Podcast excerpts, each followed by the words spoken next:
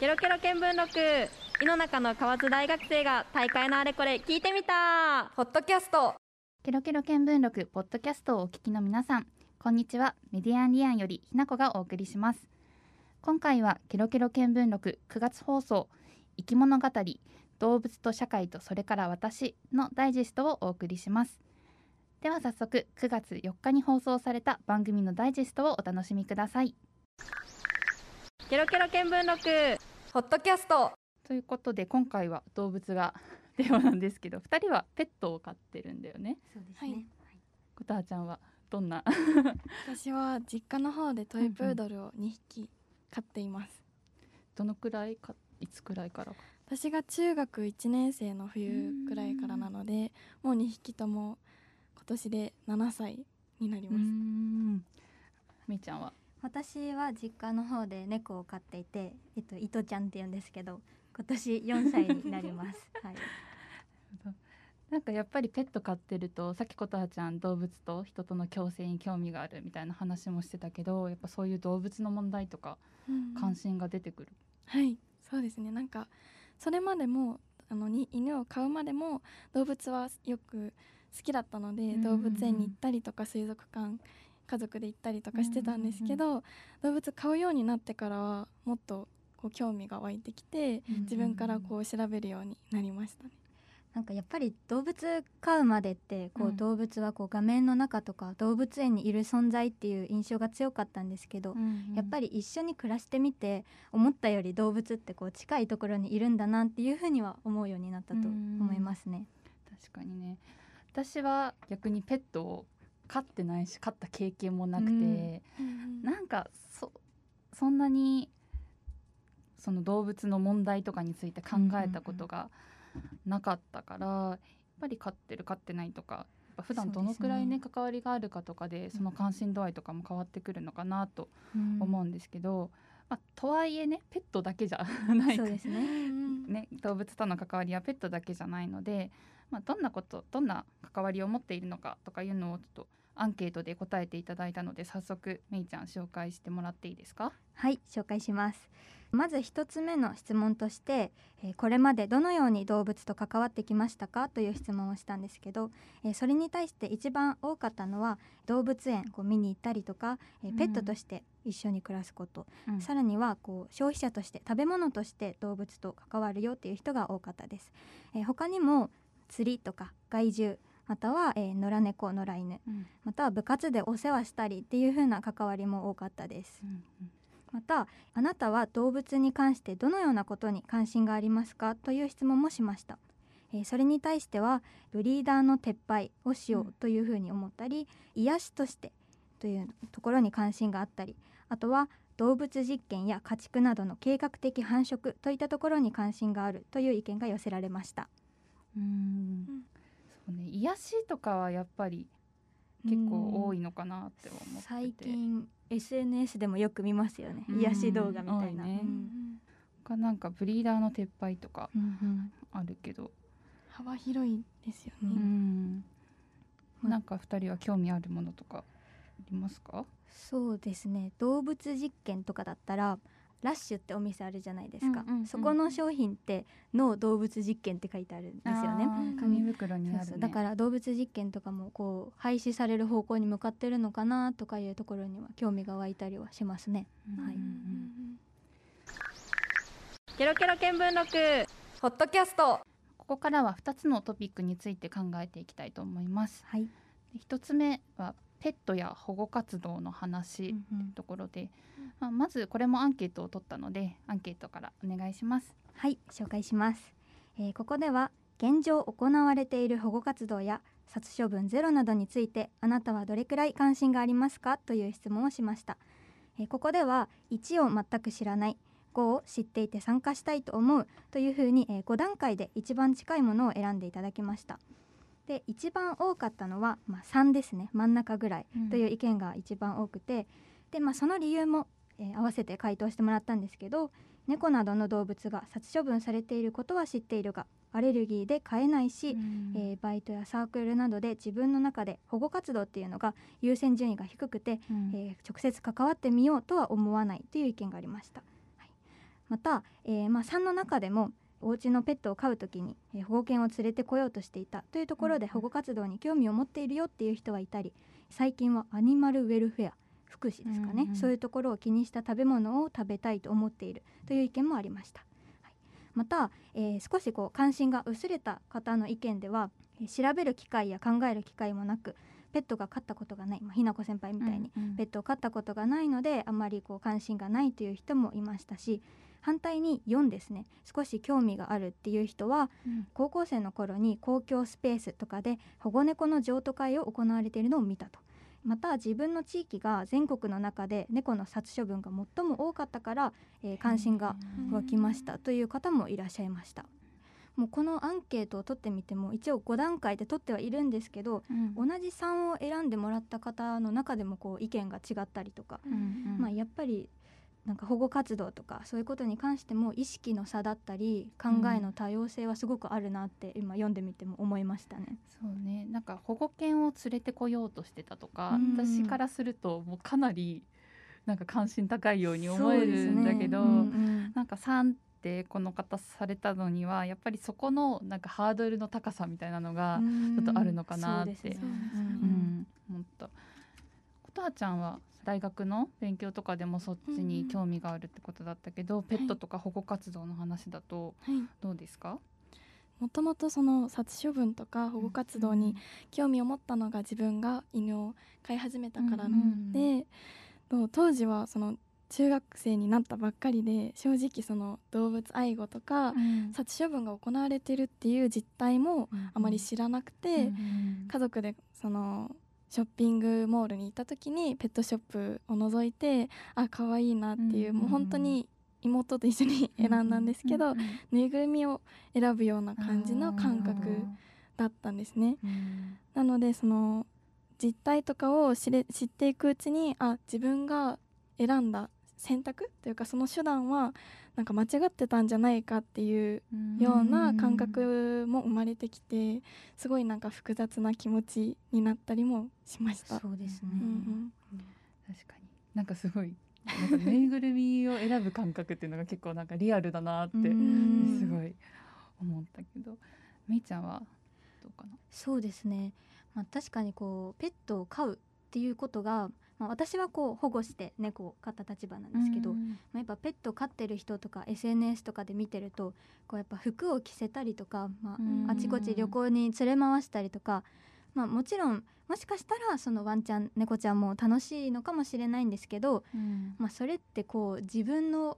まあ、アクセサリーって言ったら言い方が悪いかもしれないんですけど、うん。こう物のように扱ってしまってはいないかっていうところはちょっとまあ気になったりはしますね。あーなるほどね、うん確かに。気持ちがねわからないからねどうしてもね。うんうん。確かに。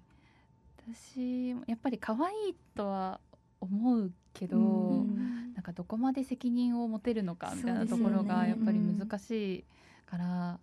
そこは、うん、勝ってみたいっていう気持ちがなくはないけど、うん。どうしても飼えないっていうところだったり。責任考えますよね、責任のところで言ったらうん野良猫とか野良犬とかの保護活動で、まあ、そういう地域に存在する犬とか猫を、うんうん。まあ、その命の責任を誰が取るかっていうのは、まあ、結構問題になってて例えば今だったら地域猫っていうのがうんうん。こう割と主流になってきてるんですけど、うん。地域全体で野良猫ちゃんたちを育てていきましょうっていう取り組みではい。例えば、えーまあ、その地域にいる猫ちゃんを、えー、とみんなでこう矯正手術を行って、でその後桜猫って言って耳をカットするんですよね。桜の形に。それで手術しましたよっていうところで、まあ、そういう猫ちゃんにはこう餌を与与えたりとかしていて、うんでもやっぱりただの猫ちゃん野良猫ちゃんにその餌を与えるっていうのはもちろんその一瞬はすごくいいんだけれどその後こうどんどん増えていっちゃう。うん。っていうのがまた問題になってて、うん、そういうところは考えないといけないなって思いますね。うんそうだね。なんかなんだろう。やっぱりそこは区別をしてあげた方が後々のことを考えるといいんだろうけど、やっぱりその場で関わる立場としては、なんかこれは大丈夫な猫だとか、うん。これは餌あげちゃいけない猫だとか判断するのもちょっと心が痛むっていう部分もあるし、うんまあ、全部がそうねあのお世話してあげていい猫になればそれはそれがね、一番そうですよね。いいのかもしれないけどそれもなかなか難しいところがうんあるだろうなっていう感じではあるよね。小田先輩は保護活動についてはなんかどう思いますか、保護活動についてはそうですね。クラウドファンディングとかを行ってる団体もたくさんあって、でもその話とか記事を読んでるとこう限りがなくてなんかそういったその保護対象になる犬とか猫ちゃんたちってたくさんいて、バケツの穴が開いたバケツの中にこうどんどん放り込まれていってこうやって支えていってもどんどん下から溢れ出てるような状態だっていう結構印象に残る表現をされてる方がいて、あーなんかそういうのを聞くとやっぱり根本的な部分から法とか規制とかの部分から変えていかないと見直していかないといけないんじゃないかなっていうところもそうですよね。考えたりはしますね。個人の段階では手に負えないというか、うん。そういうところはありますよね、ううん。んそうね。ケロケロ見聞録。ポッドキャスト。お送りしているケロケロ見聞録。今月は生き物語動物と社会とそれから私をテーマにお送りしています。続いては動物の生死の話についてちょっと話していきたいなと思うんですけど、はい。まあ、ここでもまたアンケートからはい。お願いします、はい。今回は、えー今までの中で動物の生死を意識したことはありますか、まあ、動物が生きる死ぬということを意識したことがありますか？という質問をしました、えーそれに対してはあると答えた方が、えー91.7%そしてないと答えた方が8.3%という結果になりましたで、えーまあ、それに加えてじゃああると答えた人は、まあ、どんな瞬間ですか？とお聞きしたんですがそれに対してはやっぱりペットが亡くなる時とか、えーまあ、食べ物に関連する時っていうのが一番多かった回答です。うん。確かになんかペットはやっぱり飼ってる人からするとすごい、うん。やっぱりそれだけ時間をね一緒に過ごしてきたりっていうのもあるから、やっぱり生死を感じる瞬間としてうん。はすごく強いインパクトがあると思うし、もう一つ食べ物とかに関しては私みたいに動物飼ってない人とかでも、まあ、絶対に接する機会がどこかしらであるものだと思うから、そうですね。うん。確かにそこは意識する瞬間かなっていうふうに思うんだけど、うん。そうですね。めいちゃんははい何か感じる瞬間って、あるんですよね。まあその食べ物とも少しつながってくるんですけどうん。あのスーパーに行くじゃないですか、うん。お魚コーナーありますよね鮮魚コーナー、それに行った時にパックの中にあの一匹丸々売られているお魚あるじゃないですか。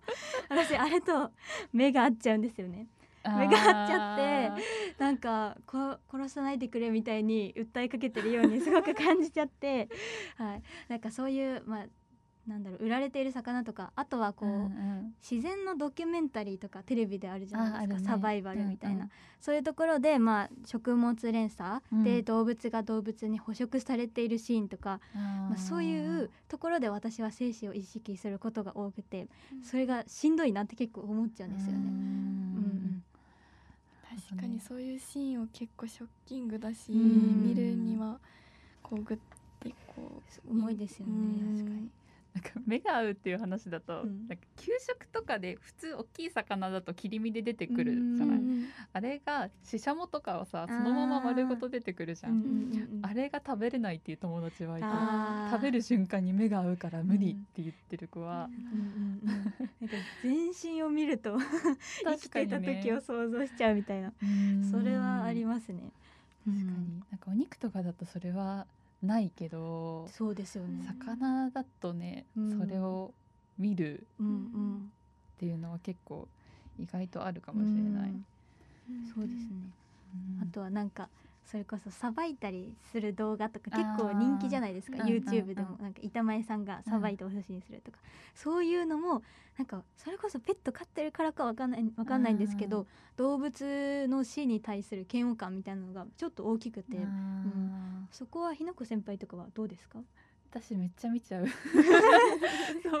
魚さばく動画すごい好きでうんうん。見ちゃうんだよね。でもなんか綺麗にさばいてるから、うん。それはなんかむしろいいというか、まあそうですね。ううん。んなんか無駄にしてるわけじゃん。うん。ないから、うん。一つのなんだろう向き合い方じゃないけど、うん。まあ、まあそういう重い感じで見てるわけじゃなくてただうんうんうん。興味っていうかさ、そうなんか綺麗にさばかれてるのちょっと面白いなくらいで見てはいるんだけど、まあ、でもそれこそなんだろうジビエとかうんうんなんかやっぱりすごい胸が痛くなるうんけどうん。でもそれされてる方たちとしてはすごくジビエをに触れない私たちよりもうん。すごく命と向き合ってはいるのかなっていうのはすごい、ううんん、思ったりしたかな。そうですね、うん。なかなかこう食べる時に私たち意識しないですもんね。だけど、そうやってこう命をいただくという作業をしてくれてる方がいるっていうのが、うん。なかなか意識しないけど、まあ、大事なことではありますよね。うん。そうね。そうですね。あとはまあジビエとかと少し関連してくるんですけど、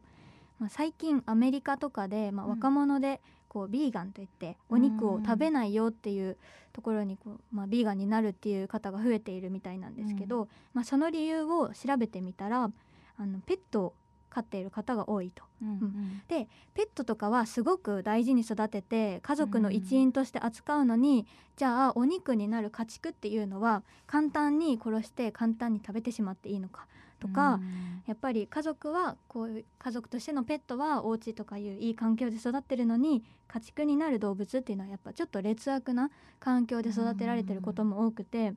なんかそれなのに自分たちはそういうお肉をずっと食べ続けていいのかとそれはやめた方がいいんじゃないかっていうことでビーガンになる方が多いみたいですね。うんんなるほどね。そうね。なんかその家畜として育てられてる動物がうん。育つ環境とかまではうん。そんなになんか考えることがないそうですよねなと思うんだけど。うん。私中学校の時の家庭科の授業で、そのフードロスみたいな話の時に、賞味期限が切れたうん。コンビニのおにぎりとかを、なんか家畜に食べさせて、るみたいなーありますね。そうそれでまあ結局まあやっぱり期限が切れてるものだから、豚とか家畜にとってもあんまり良くなくて、うんそれはなくなったみたいな話だったんだけど、それがね言ってしまったら人間にとってはゴミになっちゃってるものを、なんか食べさせてるっていうのはすごく衝撃だったかうんうんな。その点で言えばそうですよね人間と同じ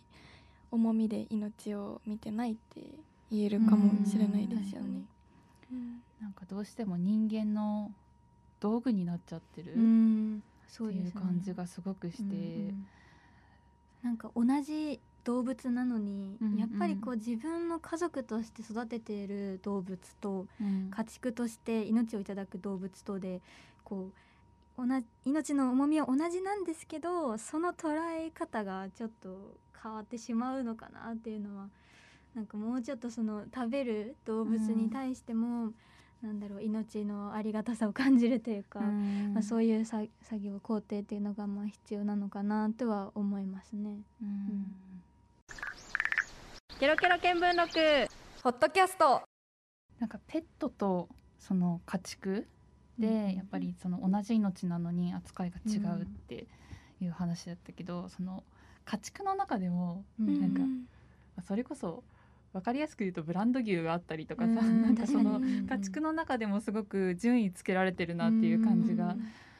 したりとかして、なんかそういうなんだろう育てられ方とかにもやっぱり違いが出てくる。そうですね。うん。ことはちゃんなんか授業でやったんだよね家畜のはい環境みたいはい。えっとここではその卵な。に絞ってうんえっとお二人にお尋ねしたいんですけど、あの私がその授業でやったのは、あの日本のこう鶏のうん。飼育環境っていうのがあまうん。りその世界的な基準で見てもうん。こう良くないっていうところから入って、うん。じゃあその実際に海外はどういった飼育環境で育てているのかとか、売る時卵をどういったこう消費者にどういった環境で育てているのかっていうのをどのように明示しているのかっていうところをこう研究っていうか授業でやっていてでその海外でそのやってる取り組みとして、と卵あのパックで売られてる卵あるじゃないですか、あれの一つ一つの卵にコードを打ってうん。いるようでうん。そのコードが表す数字がこの卵はこう平飼いの卵って実際にこう外に広い環境で放たれたところうんうんでよく運動をしてこうあのちゃんと日にも当たる環境で育てられた鳥から生まれた卵っていうのが分かるようになっててうんそれとあのケージで育てられてるこうあまり良くない環境で育てられてるっていうのが分かるように番号で分かるようになってて日本ではこの取り組みっていうのは多分あんまり普及してないんですけどねあんまり見たことない。ね。うんでも海外ではその分かりやすくパッケージそのパックのパッケージも分かりやすくこの卵は平飼いの鳥から生まれた卵ですよっていうのが消費者に分かるようになっててなんかそういった取り組みがもし日本で、うん日本のスーパーとかでも見受けられるようになったら私たち消費者はその卵を選びますかっていうのをと聞いてみたいなと。そうですね。私そうですね。でもやっぱり書いてある方が、まあ、そういう安全な環境で、うん。良い環境で育てられた卵の方がもちろんその鶏にとってもいい卵でもあるし私たちにとっても安全な気がしません、うん。なんとなく、うん。だからあのこう日本の人も産地とかこだわる人増えたんじゃないかなって思ってて、だからやっぱりどこから来ましたよっていうのが書かれてるのを私も選びたいしその方が安心だなっては思いますね。うんうんうんひなこ先輩はどうですか？私も結構同じでなんか書かれてなかったらうん安い方を選んじゃうかもしれないけど、うん確かに。なんか書かれてるとねそれこそうん本当に魚だと養殖だとかさうん天然だとかそういう話ところを気にする人もいるし、うんなんかその動物愛護みたいな観点じゃなくて、自分が食べるものとしてどっちがいいのかっていう観点で、なんかいい方を選びそうな気はするんだけど、うんまあ値段とかありますしね。そうだね。だからどのくらい違うかとかにもね、うん。よるかもしれないけど、多分その劣悪な環境で育てられてる鳥から生まれる卵って大量生産されてるわけで、うんうんなのでその平飼いの卵に比べると値段は安価になるのかなと思ってて、なのでそれだとこうあまりその状況をよく知らない消費者からしたら、まあどっちでもいいや安い方を選ぼうっていう風な感覚になるのじゃななるんじゃないかなっていう風に思ってて、そこがちょっと私たち消費者の間でも生まれる感覚の違いなのかなと。思いました。でもやっぱりここういう環境で育てられてますよって書いてあって、まあ、その背景を私たち実際今卵食べて知らないじゃないですか。だけどなんかこっちの卵は高いけどちゃんと適正な環境で育てられられてますよっていうのを教えてくれたらなんか素直に私たちもあじゃあこっちの方がいいなって思える人の方が多いんじゃないかなって私は思うのでまずはこう、教えてほしいじゃないけど、うん。確かうにね。ん知らせることってすごく、う知んるところから、うん、そこが大事かなと思いますね。なんか難しいなって思うのが、もともと最初からそういう風にはなってる？だから高度でうん。どういう環境で育ったかっていうのが分かるようになってるっていうその国とかで育ってたら、なんかそうなるかもしれないけど、うん今実際になんて言うんだろうその良くない環境で育った卵を、じゃあ食べてますって、うんうん今まで食べてるのはそれだけどでも今後はこう分かるようにしますよって言われたら、いやでも今まで食べてても何にも問題なかったしって思っちゃいそうな気もうんするから、なんかそこをどれだけもっといいものを食べたいって思うかとか、うん。なんかどうせ食べるんだったらなんか動物に優しいもの動物にうんねなんかちゃんと配慮したものうん。を選びたいって思うのかっていうところがそうですよね。ううん。んこの違いはあるかなってちょっと思った。うんううん。ん、やっぱりこう値段でこう選んじゃうというか食べ物に対してって結構無頓着なところありますよね。こう普段生きてて。なんかうん。美味しかったらいいやぐらいの、結構うん。そういう風に思っちゃう時あるし、うん、なんかやっぱりそこの意識づけっていうか、みんながこっちの方がいいよって思わせるのもすごく難しいところではありますうね。ん。こだわる人はすごいこだわるけど、うん、食べれれば何でもいいっていう人は何でうもんいいじゃんそうですよやっぱり。ね。うん。これだけその添加物とかがさ、うん。入ったものでもうんいっぱい食べる人はいっぱい食べるしってうんいうのを考えるとなんかそこがねなんかこっちが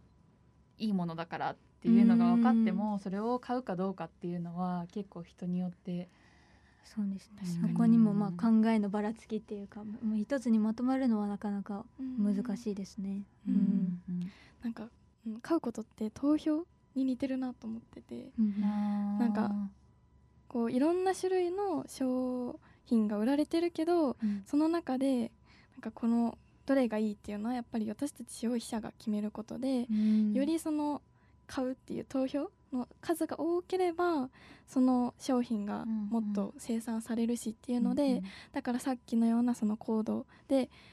あの飼育環境が分かるようになってる卵が消費者がそっちの方がいいっていう投票数が増えれば、うんその、うんそういったやり方とかそう飼育環境が普及、うんうん。うんより普及していくんじゃないかなっていうふうに思ってるので、なんか確かやっぱり私たちがまずは知ることからなのかなっていうふうに思いました。ケロケロ見聞録。ポッドキャスト。ここまでは動物との向き合い方についてのアンケートの結果を紹介しながら動物の生死について考えてきました。ここからは、まあ、この今までの話を踏まえて、うん。どうやって動物と関わっていくのかっていうことを考えていきたいんですけどはい。じゃあこれもアンケートからはい。お願いします。はい。ここでは、えーこれからあなたはどのような立場で動物と関わっていくと思いますか？というふうに動物の関わりについて、えーアンケートを取りました。そこでは、えーやはり家族とか、えー消費者としてというのうん。が特に多かった回答としてはありました、でその他にですねえー同じ地球で生きる生き物としての立場。っていう っていう目線でえー見る方がいたり、はい。まあ、家族だけじゃなくて、まあ、より発展させてもしかしたら保護活動への参加をするかもしれないっていうこううん。前向きな方もいらっしゃいますし、まあ、その一方で、まあ、ペットなどを飼育する気も全くないと。うん。できるだけ関わらずに、まあ、無干渉な感じで生きていきたいなっていう方もいらっしゃいました。うんうんここにもやっぱりこう多様性が現れているというか、うん。やはり捉え方っていうのはこれからどう関わるかというところでもまあばらけているかなっていう感じはしますね。はい。二人はどうここどんな立場で関わっていくと思う？うんやっぱり今一番近いのは身近で飼ってるペットの存在なのうん。でまあこれからまあまだ残りのうん。生きていく時間を一緒に大切に過ごしていきたいなっていうふうには思ってますね。うんそうですね、まあ、さっきあのアンケートの回答で同じ地球で生きる生物としてってあったんですけど、うんうん。私結構そこに近くて、うんなんか動物人間も動物のうちな人間も動物の一つだ。うん一員だ、うんうん。まあ、私たちも動物だっていう意識が私は結構強いので、うん、やっぱりこうなんかな同じ地球でこう同じ環境を共有して生きている立場っていうところで、まあ、見ていけたらいいかなとは思いますね。うん。うん。ひなこ先輩はどうですか、私は最後のうん飼育する気はない、うんできるだけ関わらずに生きていきたいっていうのが結構近くて、うん全く飼育する気は全くないわけじゃないけど、うんなんかどうしてもなんだろう飼ってしまうと、うんうんうんいずれお別れが来るとか、うんなんかそういうことを考えるとなるべくやっぱり関わらない方が、うんなんかうん触れ合う機会も少なくなるけど、うんき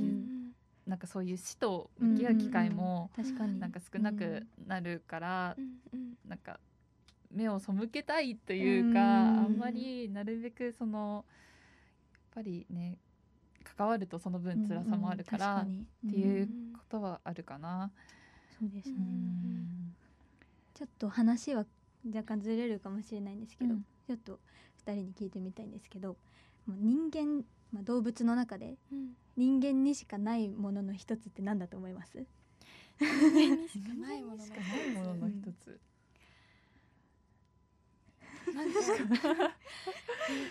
難しいな。答え言っちゃっていいですか、うん。えっと、私はまあ知性だと思っていて、うん。まあ、知性とか想像力。うんうん。まあ人間も動物なんですけど知性とか想像力っていうのはまあ人間だけが持っているものだと。うん。でこれちょっと友達と話すことがあったんですけど、うん。まあ、人間っていうのは想像ができるよねと。うん。で動物の気持ちを想像できるのってもしかして人間だけかもしれないと。あでだからこそこのまあ私たち人間社会で生きていてそれこそ食べ物として動物を食べたりってペットとして飼ったりっていうふうに関わっているんですけど、まあ、その動物が今どういうふうに思っているのかなって想像してあげられるのも人間だけなんじゃーないかなっていうところは結構あってだからまあ言ってしまえば人間の世界に勝手に動物を取り込んでいる状態じゃないですか、うんうん。今って。うんうんだから取り込んだからには責任を持つと。うん。だしさっき言ったみたいに動物の一員としての人間だからやっぱりその動物がさっき琴葉先輩がおっしゃってたようなれ劣悪な環境とかで育てられることがないように、なるべく動物としての自然な状態を保ってあげるのがそのまあひなこ先輩がおっしゃってたようにその干渉しないうん。っていう中での一番いい状態なんじゃないかなっては思います。うん。それがこう社会の在り方として、まあ、やっていくべきことなんじゃないかなっていうふうに私は考えますね。うんううん。ねなんか私が今のうん。みーちゃんの意見を聞いて思うのが、こう動物と少しでも接点を持つ以上、無関心でいすぎることも良くないなっていうふうに思ってて、やっぱりその命をいただく機会は人間が生きていく上でうん。必ずあると思うし、なんかその中でこう謙虚な気持ちを忘れないっていうのが、うんやっぱり一番大事だと思ってて、そうですね。その生活していく中で人間がこう動物と関わる機会を持つたびに、あ感謝の気持ちを忘れないようにしようとか、いただきますっていう言葉あるのが、うん。やっぱそういうことなんだなっていうふうには思いますね。やっぱりそのいただきますっていう気持ち、ほんの些細なことではあるけどそれができるかできないかで動物にちゃんとありがたいって気持ちを持ってるかどうか変わってくるから、